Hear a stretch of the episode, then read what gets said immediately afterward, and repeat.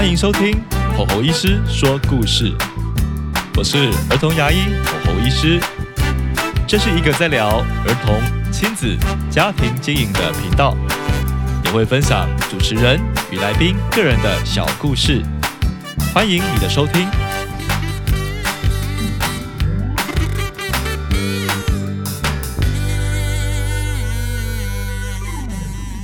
Hello，各位听众，大家好，欢迎来到吼吼医师说故事。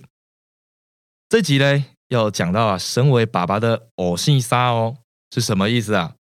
这一集要谈谈爸爸的这个角色。在育儿的路上啊，爸爸呢没有参与怀孕的过程，陪伴孩子的时间呢，也不一定啊会比妈妈多啊。有时候在育儿时啊，一有疏忽，就会被另外一半骂是猪队友啊。但在家里的经济角色上呢，蛮高比例的爸爸们是要扛起经济的重担的。好意思我啊，自己啊也是两个双宝爸，我得花时间工作，但拖着疲惫的身躯回家时，也要照顾两宝啊。一个爸爸要如何搞定工作与育儿呢？如何提升工作与育儿的品质呢？今天要介绍这位来宾啊，也是位爸爸，是知名的亲职教育讲师。举办过啊上千场讲座，也是亲子天下的专栏作家。目前出版了多本著作，让孩子情绪里学会爱，引导孩子说出内心话。世界越快，对孩子说话要越慢等等。同时，他也是知名的 Podcast 主持人，本身也育有一子和一女，常常不吝惜分享啊自己和子女间的互动的种种。我自己也是他的粉丝哦。我想啊，今天这个议题啊，由这位嘉宾来陪我们聊聊，再适合不过了。好，那我们来欢迎我们的泽爸侯医师，好，能够来到你的频道，我也很开心，很荣幸，谢谢你的邀请。对，因为我刚刚在。聊了一阵子了哈，我们今天聊真这还正式按下这个录音键这样子。对对对，已经聊聊到那个欲罢不能了，都觉得哎，我们是不是已经在录了这种感觉。结果我没有按下录音键这样子啊。其实泽爸这一题啊，我觉得你很适合啊。是我嗯，我觉得每一位爸爸都可能会遇到这样子的事情，就是工作。家庭，而家庭里面又分为夫妻，嗯，然后孩子，嗯，那当然还有一个很重要，男人也很需要的东西，叫做自己。是啊，对我觉得每一个男人，呃，在忙碌一阵子之后，其实都会蛮想要有一个叫做 free time，很需要，就是一个属于自己的时间。但是当被工作、家庭全部都摆满的时候，到底该怎么去做这种时间的分配？其实我我我记得有一次我在一个演讲的时候，有一位校长哈，他邀请我去校长室里面坐，很奇妙，校长都还蛮喜欢喝茶的。他是男生女生？男男的男的男的。然后他就在那边泡茶的时候，他就问我一句话，说：“他说，哎，泽爸，你知道，身为校长的我哦，在这个教育界已经非常多年了。”但是我已经在学校工作很累很忙的时候，回到家我都没有什么心情去去好好照顾孩子。那你你是怎么做到的啊？然后他就问我这句话，嗯，我就才我才开始去思考，哎，对耶，我怎么没有去想到这个问题？因为我我一早一回到家，你知道当时我儿子女儿还小的时候啊。呃，我因为我老婆是全职妈妈，是我那时候还在上班，我在我在办那个科技业上班。我一回到家之后，我的老婆看到我回来了，她就会立刻讲一句话对我的孩子说：“她说，爸爸回来了，我告诉你们，老娘下班了，有事全部找你爸。”然后我老婆就自己休息去了。所以，我一我基本上当时是一下班回到家之后，我就要处理孩子所有事情。包含了什么陪玩啊、洗澡啊、看故事、那个听故事书啊等等的。只有到睡觉的时候，因为我我我老婆亲喂，嗯，那个时候才还到我老婆的手上。不管他们，我记得他们是到五六岁以前都是这样。那等于就是你下班后就要继续加班啊，算是。所以，所以当当时那个一那个校长问我这句话的时候，我就开始意识到，哎，对耶。我一回到家，基本上我就立刻去处理孩子的事。但是我为什么没有我没有像那个校长那样子的感觉，说哦好累好累，你们不要烦我。我我我会问我自己，说我怎么没有这样子的想法？我后来才惊觉到，原来我并没有把照顾孩子、陪伴孩子当做一件今天要完成的一个项目。嗯，我不我不把它当做一件事情，我把它当做我的生活。啊，当做生活，对啊，生活就是要吃。难道你会觉得哦，我好累哦？然后今天说，我虽然我饿了，但是面对美食，我不要吃。不会啊，对，基本上很难啦。但有些人搞不好也会。我我的意思是说，当我们把这一件事情视为理所当然，每天都要去面对的生活的时候，就比较不会把它当成一个代办事项的 check check check。嗯，然后如果这件事情一直没有打勾，我们就会很烦躁。就会开始有情绪，觉得说我已经这么累了，你为什么不好好的赶快去睡觉？为什么不好好的去收玩具？你这样子做，等于是让我没有时间休息，然后就开始情绪就就就就起来了。嗯对，所以我我自己觉得，我对于孩子的耐性，以及我愿意陪他们，都很乐意高度的投入在他们的陪伴当中，来自于我看待孩子这件事情的角度是不同的。原来如此啊！嗯，我自己觉得啦。泽爸，您是一开始孩子出生后就具备这个能力吗？哦，我我觉得是我孩子出生我就这样嘞。哇！因为当时哈，呃，脸书还没那么盛行，嗯，然后当时最盛行的叫做部落格，嗯，是，而当时小站那种，对，类似还有什么皮克帮啊，对对对，呃，最多人写部落格的通常都是妈妈。对，但是我们家是我，嗯，我当时我为了我儿子的出生后，我就借机花买花了三万多块买了一台单眼，哇哦，平常哈都舍不得花，嗯，我想说啊，为了孩子，嗯，我就下手了，一台三单眼，然后我就一对着我儿子拍呀拍呀拍。然后我就把所有的照片哈，我会花非常多的时间，嗯，就是我把我自己休息的时间哈，全部拿去整理照片，然后写写那个部落格。嗯，当时还有一个那个叫做《泽泽周报》，嗯，也就是给我的亲戚朋友看的啦。嗯，呃，每一周都会更新我儿子的大小事。哇，全部都是我在周更哎，周更时候就开始了，就开始了。然后很多人都会问说：“哎，这件事情怎么不是你老婆弄，是你弄？”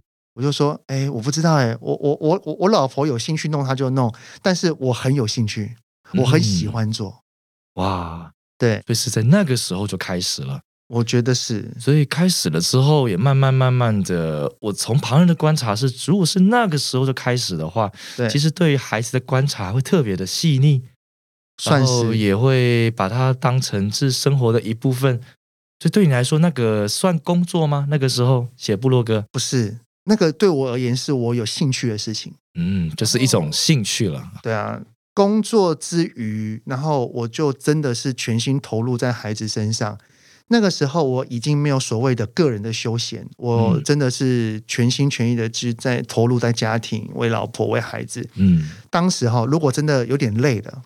我只会跟我老婆说：“哎，老婆啊，一个晚上让让我去看一场电影。”嗯，因为那时候孩子还小嘛，还不能跟嘛，我就自己去。嗯，对我我我我就蛮喜欢享受那一个宁静的时刻，嗯，不被打扰，就好好的专注在眼前看这一个不知道他会怎么走向的电影。嗯，对，然后如果有有兴致的话，就一一桶爆米花，嗯，然后一杯饮料，真的就这样子过两个小时，哎，充饱电了，然后就回家又继续去打拼生活，这样子。了解了解，哇，哎，我很好奇，就是很多的爸爸会问说，要怎么样培养对孩子的耐心呢？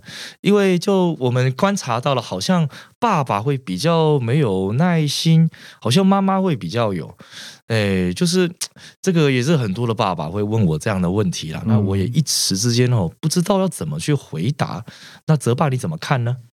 我觉得，嗯，一个人的耐性哈，有些东西是天生的，就是所谓的天生，并不是我生下来就这样，而是经过在原生家庭的历程当中，怎么去看待自身情绪这件事情。嗯，我这是我自己的想法啦。所以我自己觉得，在有了孩子之后，我本身的耐心其实就还蛮高的。嗯，对，所以我对于孩子的哭啊、闹啊、欢啊，甚至他长大了之后有一些不耐烦、有些冲的言语，我都还蛮能够及时的停下来。那这可能会回归到您更早以前，譬如说原生家庭时期，去怎么样去处理情绪啦之类的。照您的逻辑来看，嗯、这样讲，因为我会讲到原生家庭这一块哈，因为我觉得我爸爸妈妈还有我的奶奶都算是家里的主要照顾者，是，他们面对我是还蛮包容的，嗯。也都是蛮算是有有呃很有接纳的对待，所以我觉得我的自身的脾气啊，或者是情绪啊，EQ 都还算蛮好的。但之所以会提到这一块，是因为很多的夫妻，就像刚刚侯医师您所说的，嗯扮演黑脸，然后权威，然后发脾气去凶的，可能绝大部分都还是在爸爸的这个角色上面是。但是为什么爸爸要担任这个角色？通常都是因为他对于教养的观念并没有去做修正，嗯因为很多的时候会这样子对孩子的大人，可能在小的时候也是被这样对待的。嗯，认同，所以当孩子一哭，他可能小的时候也就是被骂，然后就是被念，不然被打，或者是对对对那个男孩子说：“男儿有泪不轻弹，你是哥哥，你是男孩子，怎么可以哭？”嗯。于是他长大了之后，面对自己的孩子，一有情绪一哭了，他整个内在就开始不安定，整个不安稳，然后就用原本被对待的方式去对待自己的小孩，于是也骂了，也吼了，也念了。嗯，，对，那通常要改变这样子的模式的第一步，一定是我们的教养观念要改变。嗯。要知道说，虽然呃这样子对待孩子的确会很有成效，也就是他的确很快就安静了，你说打骂了这一套，对他可能很快就去做了。例如说，他不想收玩具，他不想怎样，不想写功课，他马上去做了。嗯但是他在这个立即行为的背后的后遗症其实是蛮多的。嗯，所以我觉得第一个是要让自己的面对孩子的情绪要能够稳定，除除非本身的情绪 EQ 就就要好，但是如果本身的情绪 EQ 没有到非常好的时候，我们必须要愿意去改变对孩子的教养方式。嗯当我们愿意改变，我们才会有下一步调整的机会。如果根本没有想要改变，就会觉得说为什么不可以打？为什么不可以骂？吼一下又不会怎样？少他一块肉吗？哦，我也是被打大的啊、我也没有不好啊。嗯诶，如果都是这样子的想法存在的话，没有想要改变，往往后续要调整的几率也不会太高。嗯，那这个模式可能就延伸到下一代去了。通常哈、通常这样子的大人，什么时候会开始意识到不太对劲？嗯，呃，很多哈、都是青孩子青春期的时候，孩子青春期的时候，因为他那个反抗的力量变大了。对，以前吼一下骂一下，说我要揍你啊，我要怎样的，然后孩子立刻就去就去了。嗯突然有一天发现到，我说我在用原本的方式，就是说你再怎样我就怎样哦，然后孩子开开始回话了。好啊，来啊，怕你啊，哦，来修爬，我打一一三啊！好，嗯哎哎，当大人发现老方法没有用了，很多的时候，这个时候才开始觉得，哎，那怎么办？他我管不动嘞，那我要怎么管？嗯这个时候很多都是改变的契机，但是也更多的家家长哈、没有想要改变嗯，他还是用原始的威胁恐吓的方式继续对待孩子，只是不是用打骂了。那是不是变成更多的青少年问题就产生了？当然，当然，而且那个时候爸爸妈妈想要去管教孩子，他的教养方式没有改变，他们可能发现，好啊，我打骂没有用了，是不是？他很多就会变成那个利诱跟条件交换，嗯用金钱啊、三 C 使用时间啊、没收你手机啊、嗯等等的，就开始用你你最在意的事情，我拿来去控制你。嗯，感觉这就真的蛮表浅的，就是很难有深入的对话，就一直到他成年了。很难。嗯，所以在孩子初期的时候，如果就像刚刚回应你所问的，必须一定要有意识上的愿意改变。嗯当愿意改变之后，才可以回到自己的内心，嗯去看看，诶，为何刚刚孩子的事情我就骂了？我骂的背后是什么？是生气吗？是什么原因生气？那我除了生气之外，我还能怎么做呢？嗯有了这个愿意的契机，后面才有开启更多的机会。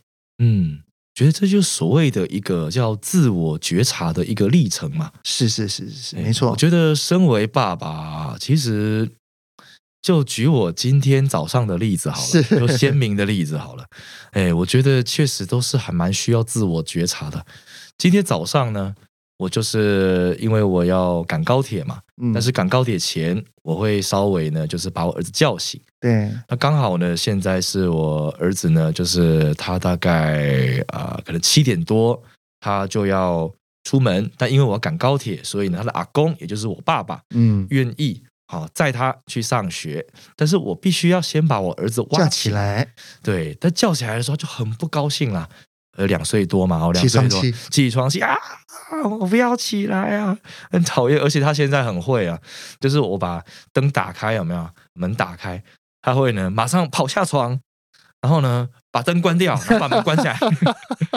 然后，但是因为我是有被锻炼过的啦，所以我也没有生气。好，因为他周而复始，可能都是这样子。对，那我就再叫一次，他可能就有一点醒了，稍微有点醒了。然后呢，在这过程当中呢，就叫他去尿尿啊，尿尿的时候呢，就开始了三脱四请啊，哦，不脱裤子啊，啊，尿的时候也要不尿啊，然后洗手也是啊，下一关是要穿裤子，要换衣服啊，换衣服的时候开始玩了啊，开始有点醒了，但又没有完全醒，还在玩。然后呢，我开始去收行李了。然后呢，过了五分钟，看一下啊，你怎么还在原地啊？什么东西都没有穿，那什么东西都没有穿啊？那想说啊，这个，所以我在想啊，这过程当中，其实这个耐心的确是真的会需要锻炼。但是确实在那个时候，我有自我觉察说，第一，我有生气吗？我有没有嗯，生气？好，有一点点，因为时间有点急迫，我着急了高铁有一点点。好，那下一步是好，那现在这个生气对我造成什么影响？有影响，就是我开始神经紧绷，嗯，然后呢，开始就是会有点焦虑，讲话呢开始会有一点大声，嗯，那接下来呢？好，那你愿意让这件事情继续发生吗？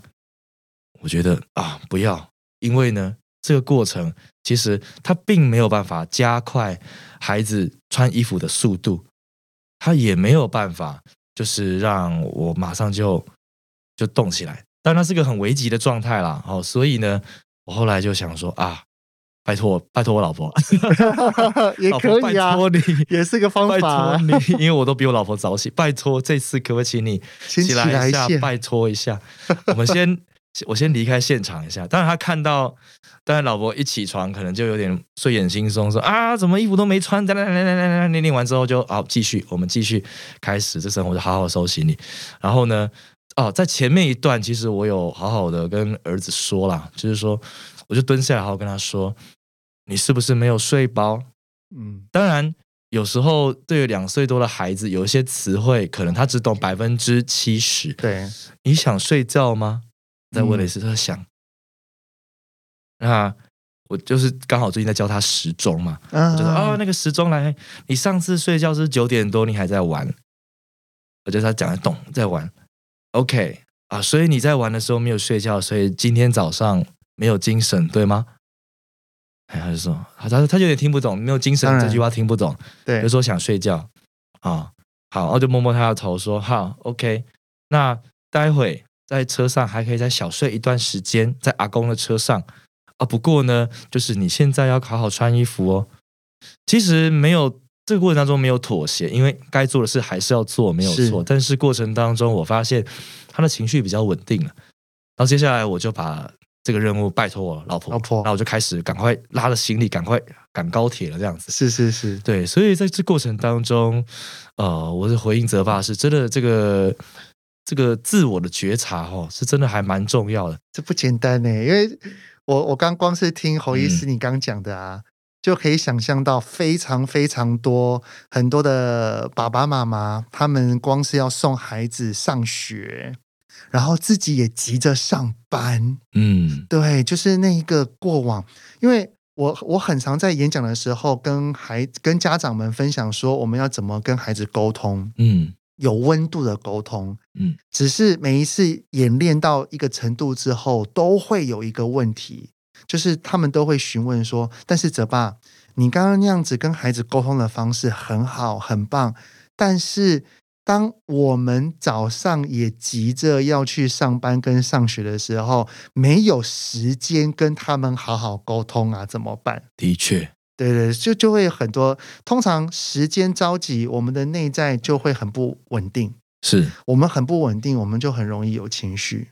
所以唯一的解法只能早起啦，就提早啊，对啊，只能这样子了。对。不过刚刚侯医师你的方法很好，就是如果这一件事情我是在意的，我我会有情绪的，那我干脆先让另外一半，如果他是没有情绪，他是不在意的，由他来处理，搞不好会比自己处理来好。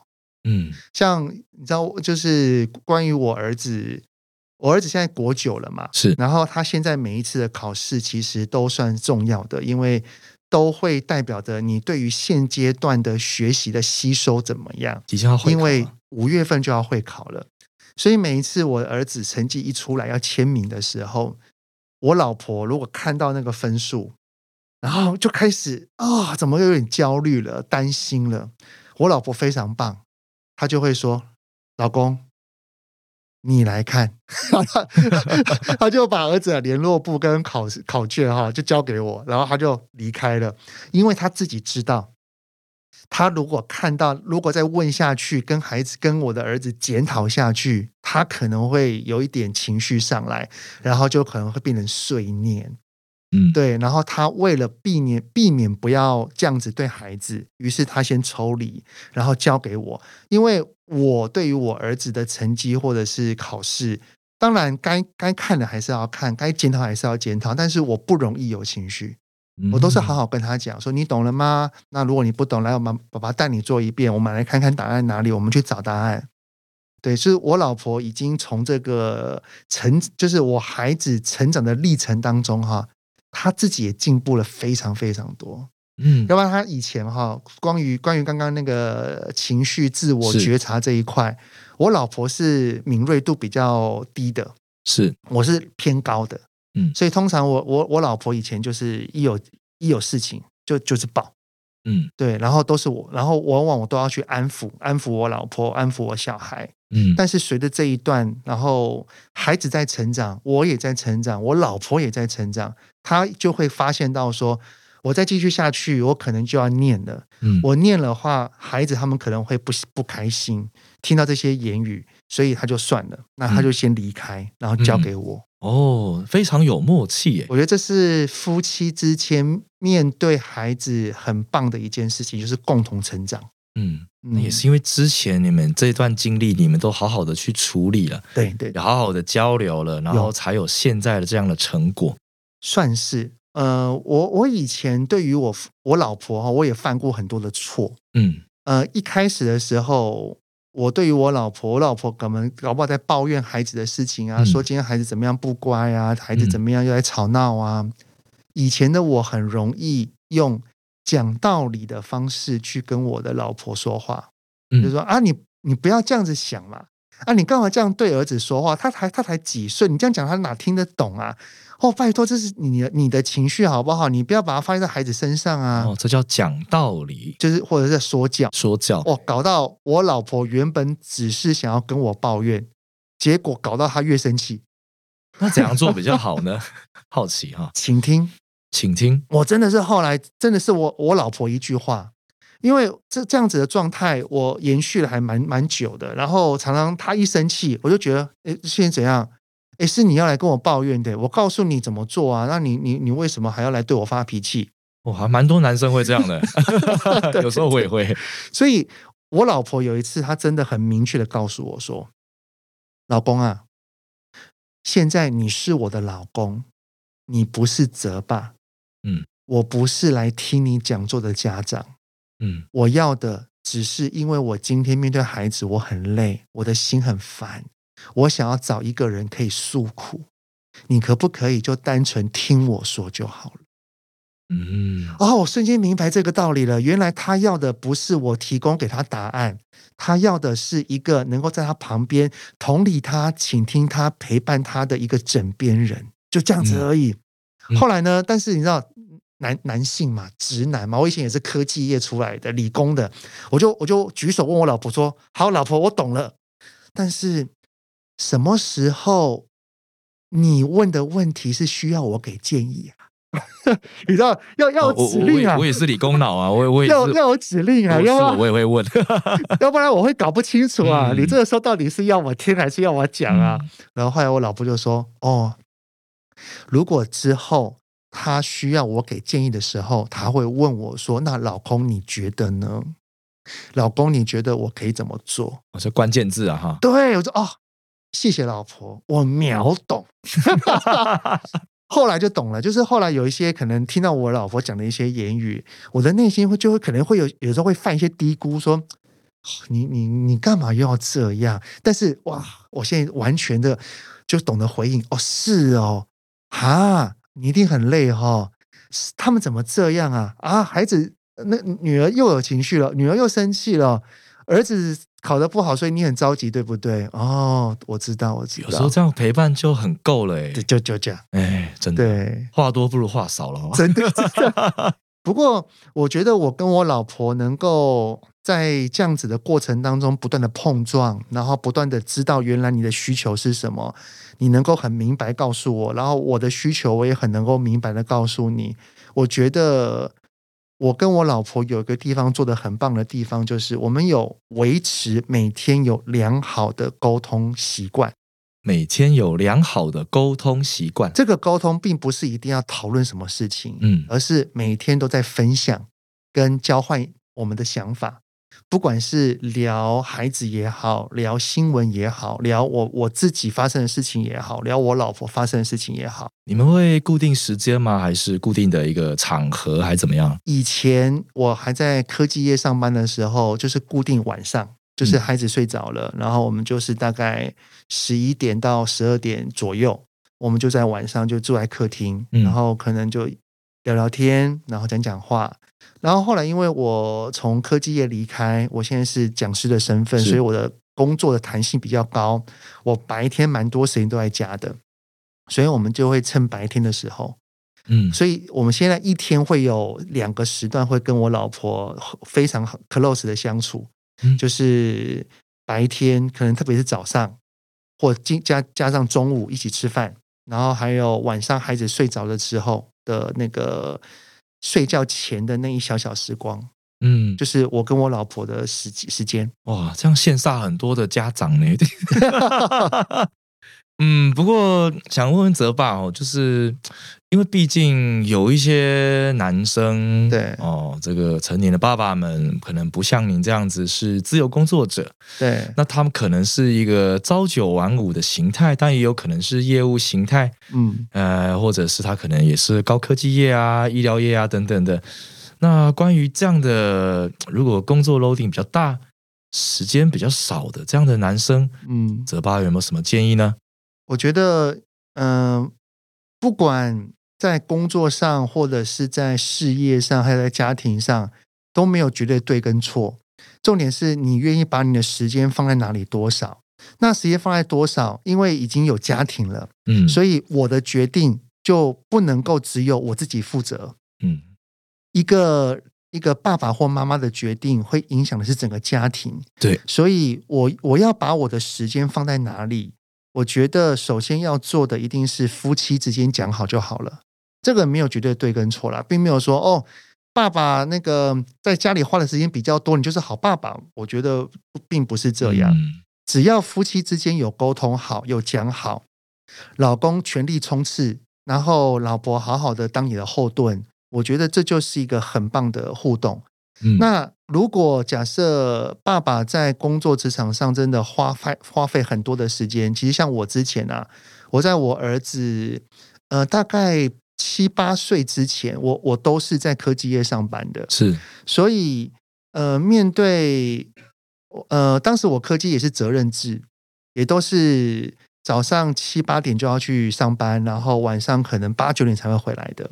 哇，那很长的时间哎。对，所以如果面对呃工作上面真的时间不太充裕的情况底下，真的就重质不重量。重质不重量，嗯，也就是只要在家的时间哈，就好好的专心投入陪伴孩子跟家人。所以当时啊，因为我礼拜一到礼拜五的晚上就是白天呢都在上班，真的很忙碌。嗯，我六日绝对绝对都是呃，像一早啊，我就把我的孩子全部都带走，嗯，让我的老婆可以好好睡觉。然后就去他们吃早餐，去公园玩等等的，然后去做很多很多事情，然后大概去两三个小时，可能十点十一点回来，然后然后放在家里面，然后我去弄午餐，基本上就是只要在假日的时光，我就是全心全意在家。如果礼拜一早上有会要开，我要准备，那我就会跟我老婆讲好说，礼拜天可能晚上九点以后我要工作一下。那那个时候可能就要麻烦你了。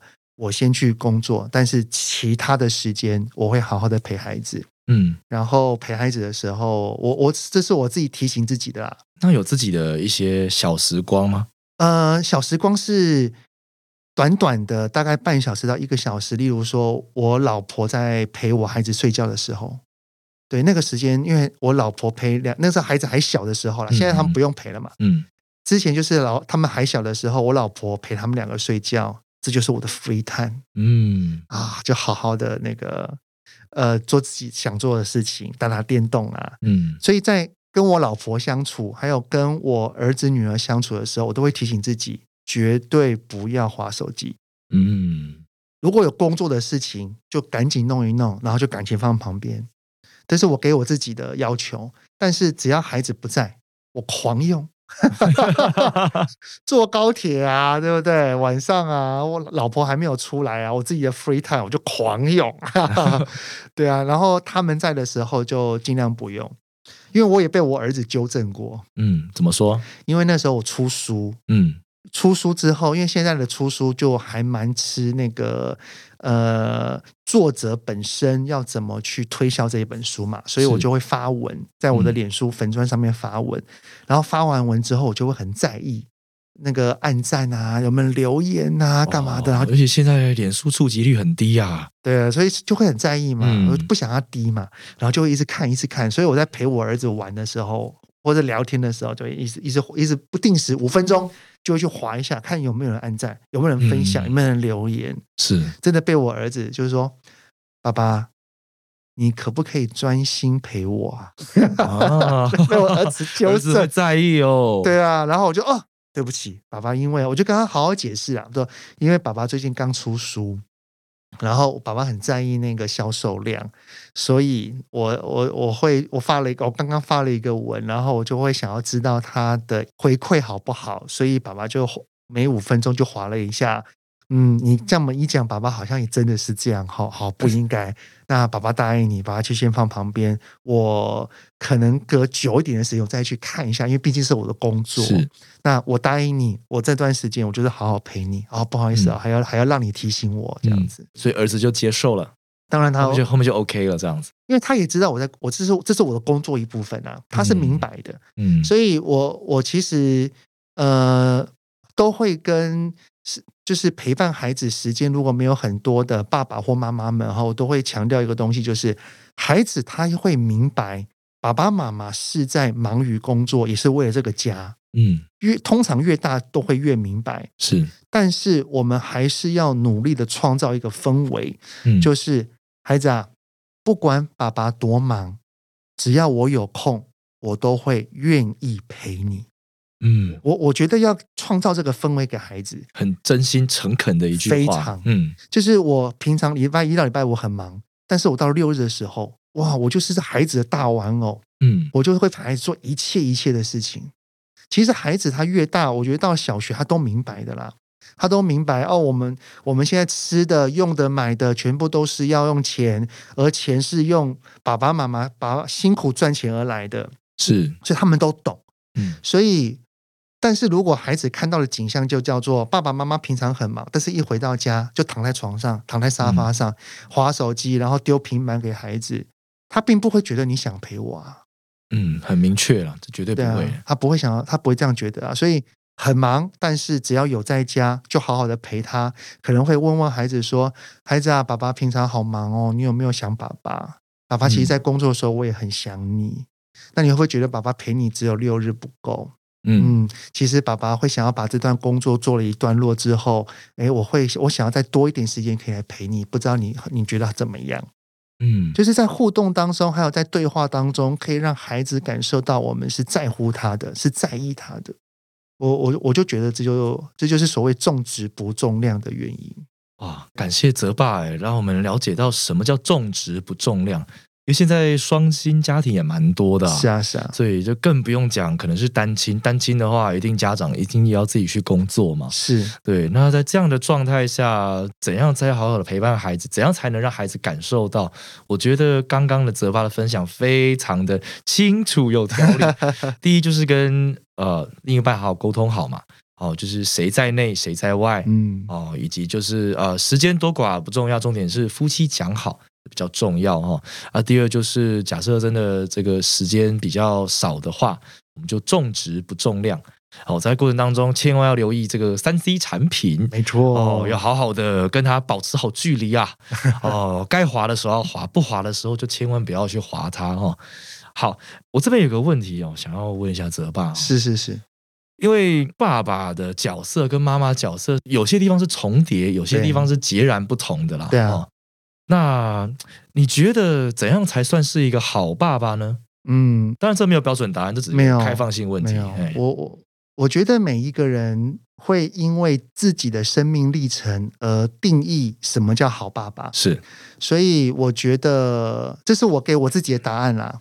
我觉得身为一个爸爸，我努力，我用心的对孩子，我只希望等到他们将来啊，有一天长大了之后，二十岁、三十岁都不管，他有一天回想一下，回想他的童年，他会突然有一种想法，就叫做：哇哦，我有这个爸爸真好。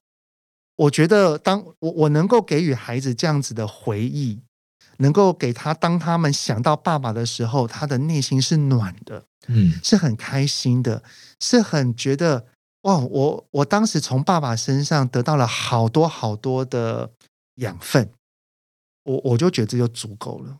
这嗯这也是我不断提醒自己的一件事情，因为我儿子现在十四岁了嘛，是老实讲，他再过四年，十八岁，他就要去算是独立了。是算成人了。那我能够在他身旁继续的，算是影响他，或者是带给他更多的能量，那就是这四年，是，就就尽量做。嗯，听起来哦，让人觉得很暖心的感觉，真的真的感有被 touch 到，真的我内心有被 touch 到。我这边也有一个呃，我认为的好爸爸，当然跟泽爸一样，其实我是讲给我自己听的啊、是，但是不太一样的地方是我把它打下来了。呃，我觉得一个好爸爸是能够陪着孩子哭了，能够陪着孩子笑的存在，嗯。